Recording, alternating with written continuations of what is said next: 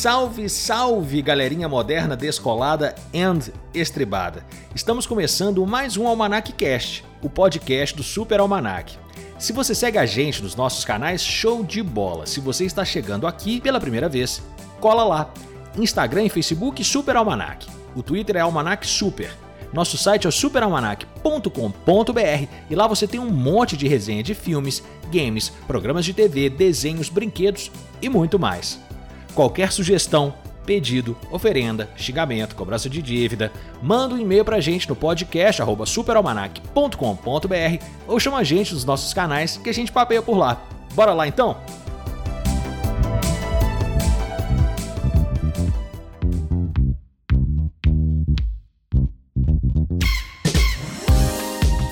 Muitíssimo boa noite, bom dia para quem estiver ouvindo a gente. Esse vai ser uma série de podcast muito especial para mim. Eu chamei dois amigos que se tornaram amigos ao longo da minha, da minha jornada, da minha caminhada e que foram queridos e especiais chefes. Já trabalhei com eles em distintos locais e guardo com muito afeto em minha memória. Eu gostaria de apresentar Léo Soares e Rodrigo James. Por favor, fale um pouquinho de vocês aí. Salve Camilão, estamos chegando na área para abalar as estruturas do almanac, meu amigo. Vamos falar de tudo aqui, vamos falar de filme, de game, de música e muita conversa fiada. É um prazer estar com vocês aqui, meus amigos. Corroboro com as palavras de Leonardo Soares e é um prazer estar aqui no Almanac para falar de década de 80, a década em que eu, Leonardo Soares, pelo menos, nos formamos intelectualmente, então a gente domina o assunto, ou pelo menos a gente acha que domina, né? Perfeito. Eu não gostaria nem de falar a idade de cada um, mas já que o Rodrigo James tocou no assunto de formamos, eu não, não, vou, não vou nem perguntar se foi no colégio, se foi pós-graduação, se foi na PUC. Mas, só para deixar bem claro, eu sou o mais novo, mais bonito e mais leve desse elenco de peso que hoje se reúne aqui nessa conversa. Turma, hoje o nosso bate-papo ele vai começar falando de Indiana Jones. Vai ser uma série especial que nós vamos começar falando de Indiana Jones e depois a gente vai cair para falando de aventura e vamos derivar em cima disso, igual o Léo falou e o James falou. A gente acha que a gente conhece um pouco mais dos anos 80, tanto o Léo quanto o James viveram mais intensamente do que eu essa época. Então nós vamos tentar cruzar paralelos entre filmes de aventura, o que, que o Indiana Jones deixou de legado pra gente ao longo desses quase 40 anos de filme, né? E, Por aí. É, o primeiro filme, inclusive, de 81, então vai bater 40 anos ano que vem. Então, assim, não só foi um marco pra, pra, pra galera, mas também foi um marco cinematográfico.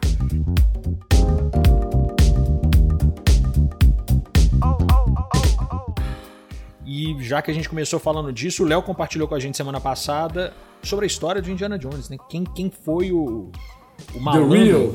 É, o real Indiana Jones, o malandro Indiana Jones, né? O nome do cara, ó, Otto Wilhelm Run, que em 1933 ele entrou para SS lá, pro, pro grupo nazista, apesar dele ser gay, não acreditar em nada do que os nazistas pregavam, mas ele, ele era meio Indiana Jones de verdade, né, já que ele inspirou, e estava buscando esses artefatos mágicos e foi financiado pelo grupo nazista, né? Depois ele acabou até sendo descoberto, expulso. Dizem que ele se suicidou e tem uma outra teoria que fala que ele está vivo por aí, esteve vivo por mais anos, né? E, e continuou buscando. Provavelmente junto com Elvis, né? Kurt Cobain e Amy Winehouse por aí. Jimmy Hoffa, oh, Jimmy Hoffa também. Jimmy tá Hoffa. Eu, eu gostaria de chamar a atenção para o primeiro ponto da sua fala aí, que pô, o cara era nazista, fazia parte da SS. Isso não é um filme, tá, gente? Mas já é melhor do que um filme é, convencional, porque além dele fazer parte da SS, que era a principal. É, o principal esquadrão do Hitler, né? Era um, comando. O Hitler era o próprio comandante da SS, para quem Era tipo a inteligência nazista, né, cara? Era. Não, era esquadrão ali de frente mesmo. Era a guarda imperial do Hitler ali, saca? Então, claro que tinha inteligência, mas você tinha ali o, os, os nazistas mais nazistas possíveis eram esses, mano. E, é a ala tradicional do nazismo, Leonardo? é, é, é, a extrema direita extremíssima do nazismo. Tá e para completar isso tudo, é, para completar isso tudo e a cereja do bolo, o camarada era gay. Que já faz uma antítese que eu vou julgar pro senhor James. Eu estava reassistindo por um acaso, deve ter um mês, um mês e meio, o, o Indiana Jones no templo da Perdição, né? Que na minha Com a minha opinião. filha. Posso, Vulgo posso, segundo posso ser filme? polêmico? Pode, Pra mas mim- eu pra acho mim que é a o sua opinião melhor. é a mesma. Pra mim é o Ah, melhor. é? Pra É mim é o mesmo? melhor deles. Eu o que acho pior, mas enfim, vamos lá. Civalinga. Eu achava que era o É. primeiro filme, diga de passagem. Eu gosto, de- eu gosto de todos, mas eu tava assistindo porque, assim, incrivelmente, eu só tinha assistido ele uma única vez. Eu não tinha assistido ele mais de uma vez. E minha filha falou, pô, eu quero assistir. Eu falei, então vamos vamos assistir esse aqui, que me deu aquela vontade assim, pô, esse eu não lembro direito, né? E aí a primeira observação da minha filha de 10 anos e meio, né? Que tá toda nas redes aí, no TikTok, na, no Instagram. Ela falou assim, pô, cada filme esse cara tem uma mulher, que papo que é esse, cara? Ou seja, era, já foi um questionamento feminista logo de cara, porque o Indiana Jones, Não ao sossega. contrário do real, era comedor, meu amigo. Como é que é isso aí, James? Ai, ai, ai. Exatamente. Não, não, não tem explicação isso. Agora, eu queria só complementar uma informação lá do. uma história lá do nazismo. Que o. O Hitler, ele era fascinado por artefatos e arqueologia, né? Essa história faz todo sentido. Tem É até aquele venérica? outro É filme. venérica, Rodrigo? É, é venérica, ela é super Oh, oh. venérica. É, eu não sei se vocês lembram, tem um filme, não vou me lembrar o nome dele, um filme com George Clooney, que o George Clooney faz parte de um pelotão que vai recuperando obras que os nazistas teriam tomado pra si na época da guerra e devolvendo essas obras para a humanidade. Não vou me lembrar o nome desse filme aqui agora, Não consegue, né? mas é com, com o George Clooney, depois a gente pode até falar.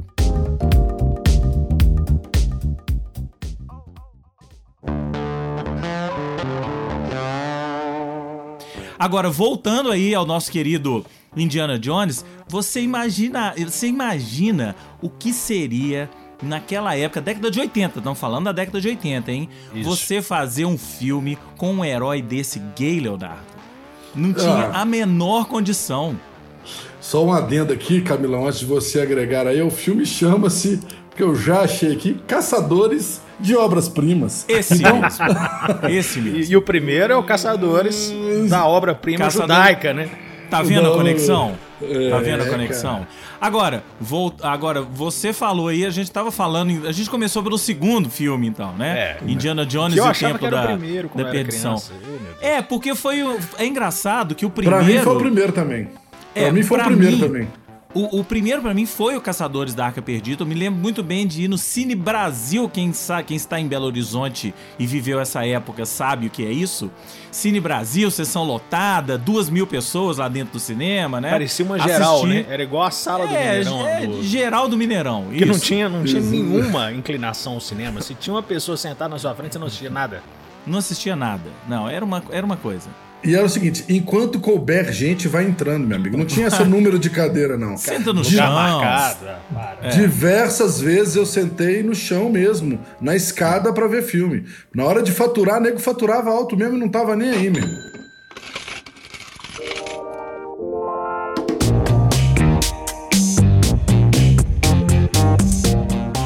Aí eu me lembro de assistir isso, fui ver, meu, eu lembro do meu pai me levar, eu tinha o quê? 9 anos de idade, né? Agora, o segundo, esse filme chamava Os Caçadores da Arca Perdida e não Indiana Jones e os Caçadores da Arca Perdida, como é o título que se dá hoje pra ele. Aí veio o segundo filme, Indiana Jones e o Templo da Perdição. Amigo, esse filme foi um acontecimento. Porque aí já era o Indiana Jones, todo mundo já conhecia, sucesso de bilheteria. Spielberg já era famoso, já tinha feito ET, George Lucas, Star Wars, Harrison Ford, a combinação todo o segundo filme foi um acontecimento, filas e filas se formavam à porta, aí já foi o Cine Jax, me lembro muito bem. A porta do Cine Jax para assistir Indiana Jones e o Templo da Perdição, que hoje é o meu é, menos preferido. Não vou dizer o pior, não. Eu É acho o que ele é o mais preferido. diferente da história, talvez. Né? Ele, dá uma, ele dá uma quebrada, talvez por isso que na minha cabeça ele era, o- ele era o primeiro, porque, igual o Léo falou, a mulher é diferente, é num lugar completamente diferente, não tem nazista, que é um elemento que tem no, no Caçador da Arca Perdida e na Última Cruzada, né? Então ele, ele tá meio ali, no, meio solto no, no, no- no mundo, assim. Tem uma história, tem um fato. É, é, cronologicamente, ele é o primeiro. Porque ele se passa antes do Caçadores da Arca Perdida. Olha Tem só, isso, né? Olha só. Ele é, cronologicamente, ele é o primeiro. Tá vendo como, eu- como eu faço sentido? E eu vendo? vou te falar o seguinte: tem uma das cenas mais incríveis da história do cinema, pelo menos na minha infância. Que é aquele jantar Ah, naquele, aquele naquele Ah, é. palácio indiano, né? Se eu não me engano, é um palácio É, na indiano. Índia. Que a galera come cérebro de macaco, come só coisa esquisita. Cara, aquilo me tirou o sono por diversas vezes. Só de imaginar que alguém comia um cérebro de macaco. Você vê que. que Sorvete. criança- O cérebro de macaco era o sorvete, era a sobremesa. Exatamente. Aquela coisa de criança ter medo, ter um horror meio peculiar de umas coisas, né? Você vê que é uma coisa super engraçada, meio tiração de onda completa ali, completa. É um sarcasmo completo da história. E aquilo dava medo em criança. E a, a Mas aqui, minha uma, filha uma também pergunta, achou uma pergunta estranho. sobre isso, Leonardo. Eles cortam a cobra no meio e sai um milhão de cobrinhas de dentro da cobra. Não sei se você lembra disso. Era a entrada, cobra surpresa que chamava. Cortava a cobrinha no meio. Será que foi feito. Como será que foi feito isso? Naquela época podia tudo, né? Anos 80 podia ter bicho de verdade, podia matar bicho, podia. Será que era cobra de verdade? Acredito que eles não, não teriam essa ousadia, né? Não, não era não. Não era não. Isso aí é efeito especial. Aliás, falando em efeito especial desse filme, a gente assistia, não, não, exist, não era 4K, não era 1080p, não era nada disso. Né? A gente assistia o filme em cópias 35mm, às vezes chegavam meio arranhadas até a nossa querida Belo Horizonte. Mas se você pegar hoje o Indiana Jones e o Tempo da Perdição e pegar aquela sequência da mina, a sequência da mina, do, do Sim, carrinho, da mina, do trilho, É. amigo, pega aquilo quadro a quadro e vai assistindo, você vê nitidamente que aquilo é bonecos, são bonecos. São bonecos, tem lá os bonequinhos. Tem uma cena, é, é- é uma pena que podcast não tem áudio, né? Mas tem uma cena que a gente vê direitinho. Não, podcast não tem vídeo, desculpa, né? É. Tem uma cena que a gente vê direitinho os bonequinhos fazendo assim, meio bonecão do posto, sabe? Meio bonecão do posto, as mãos pra cima, pra baixo. Era igual na assim, época de e tal. colégio, que todo mundo colocava a cadeira um do lado da outra e ficava imitando montanha russa. Não se Exatamente. dessa época, mas... Exatamente. Mas é isso. Então hoje a gente vê esses filmes, eu acho, eu, eu morro de rir daquela sequência, porque é engraçado você ver os efeitos especiais hoje e é o tipo da coisa que não tem como corrigir digitalmente, né? A não ser que você refaça aquela sequência toda digitalmente, que ficaria uma grandíssima bosta. Mas eu já vou julgar uma polêmica. Eu vou julgar uma polêmica aí, porque eu vou te falar assim: eu prefiro 10 vezes esses é, efeitos especiais, cara de pau e picaretas da década de 80, pelo menos até o início de 90 ali, do que esses sangues de mentira que estão sendo colorizados por computador. Pô, você tem uma série, você tem uns filmes aí, cara. O cara vai lá e dá uma espadada no outro. Você vê nitidamente os frames do sangue sendo pixelados na tela, ou coisa do tipo. Eu vou te falar, me incomoda mais. Eu gosto mais daquela coisa roots, raiz, principalmente quando o filme tem muito sangue, morte, terror ali. Eu gosto mais de um boneco sendo espancado. É, É, bons filmes, né? Filme mais. da família brasileira. Isso aí. Mas eu também, eu não tô falando isso no sentido negativo, É não, é no sentido pejorativo. positivo. É característica é da época. Característica da Inclusive- época. Inclusive, um, um adendo aqui. Eu acho que havia uma diferença, e vocês vão me corrigir de novo, entre efeitos especiais e efeitos visuais. Eu lembro que Tron, por exemplo, o primeiro Tron, eles não deixaram o filme co- concorrer a efeitos visuais porque eles usaram computação gráfica e na época era tipo batota, saca? Era cheat na época. Então, efeitos visuais era esse desafio de fazer filme na época que o filme era filmado. Era jogo de espelho, era jogo de luz, era perspectiva forçada para Era a cobra da. A cobra sendo ah, morta, né? A cobra sendo aberta. A cobra é. fake que era de Babalu. A cobra vivípora sendo aberta na cena, né? Você sabe qual que é a diferença de uma cobra vivípara para uma cobra ovovivípara, Camilo? Você que você que é pai, você deve estar estudando isso agora em biologia, Leonardo. Por favor, nos conte aí a diferença e. Não, eu vou confessar que eu fiquei tentando lembrar que eu falei assim, mas cobra tem ovo, não tem? Eu lembrei que cobra tem ovo e também não tem ovo, né? Tem cobras que tem ovo e tem cobras que não tem. Eu acho que, mas a gente nós, assim, somos todos adultos, eu acho que é a cobra macha que tem ovo. Mas aí. cobra macho. É. Cobra Olha, macho que essa teria ovos. parte. essa parte da, da biologia que eu estudei ficou literalmente lá na década de 80. Chilemas e floemas.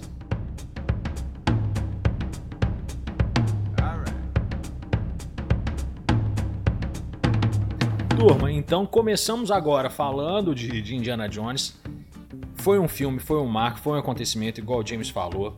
Todos foram dirigidos por Steven Spielberg, baseados numa história do George Lucas. George Lucas é um cara que sabe contar história, né? A mitologia, a história do herói. O que eu acho muito bacana na história do, do, do Indiana Jones é que ele é uma história quase universal.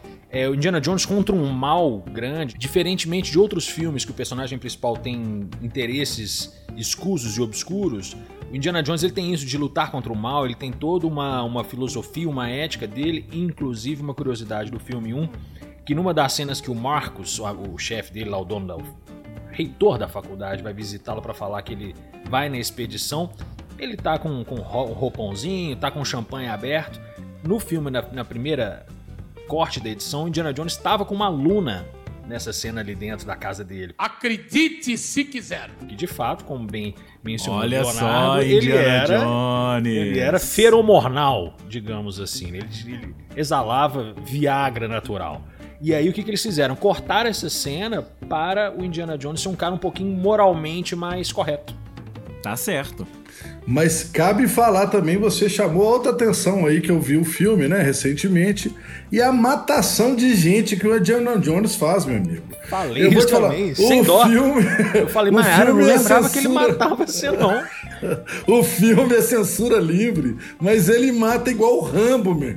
Ele, dá, ele mata gente pra caramba. E o filme é censura livre. Esse filme não seria nunca censura livre se ele fosse classificado hoje. Os Aquela tempos cena, mudam. da, a cena do, do bar, a primeira cena dele com a Marion no, no, no- no bar, ele já mata uns 4 ou 5 tiros na cabeça, é, tacando fogo. Ali é, é pesado.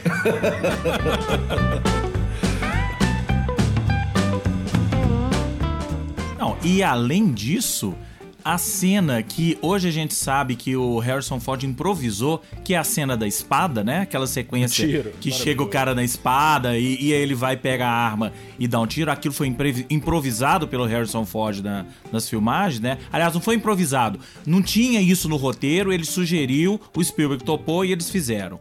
É, é uma cena engraçada. Você morre de rir dele assassinando o cara. Tipo, ah, ah, vamos lá, mata o cara.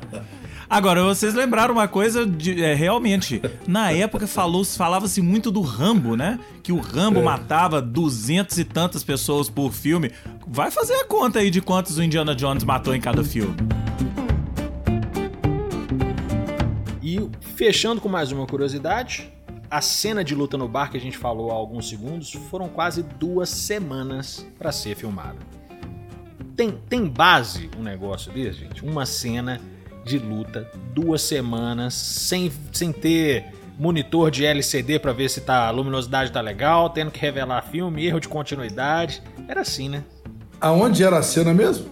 Era no bar da Marion, aquele Ah, bar que no ela bar. tava tipo no, no- na base do Himalaia lá. Então, então faz sentido, né, velho? Levar os atores tudo, tudo maluco pra um boteco. Vocês querem que, ele, que a galera chegue ali e fica tranquila. Não, dá errado. Deu errado. Deu ruim. Ainda mais na década de 80. Que nego bebeu uísque pra, pra fazer reunião com o padre mesmo. Então, enxaguante bucal. Era uma garrafinha de É. Buchanan's. Olha, hoje, é, duas semanas, eles filmariam metade do filme inteiro, tá bom? Numa sala filme de, de tela verde no fundo. Tela verde, provavelmente. Meus queridos, muito obrigado. Então, ó, vamos encerrar e semana que vem a gente continua falando de mais Indiana Jones, de Alan Quarterman, vamos falar também de A Montanha dos Canibais. Socorro! se tudo der certo, né? Então a gente se vê lá.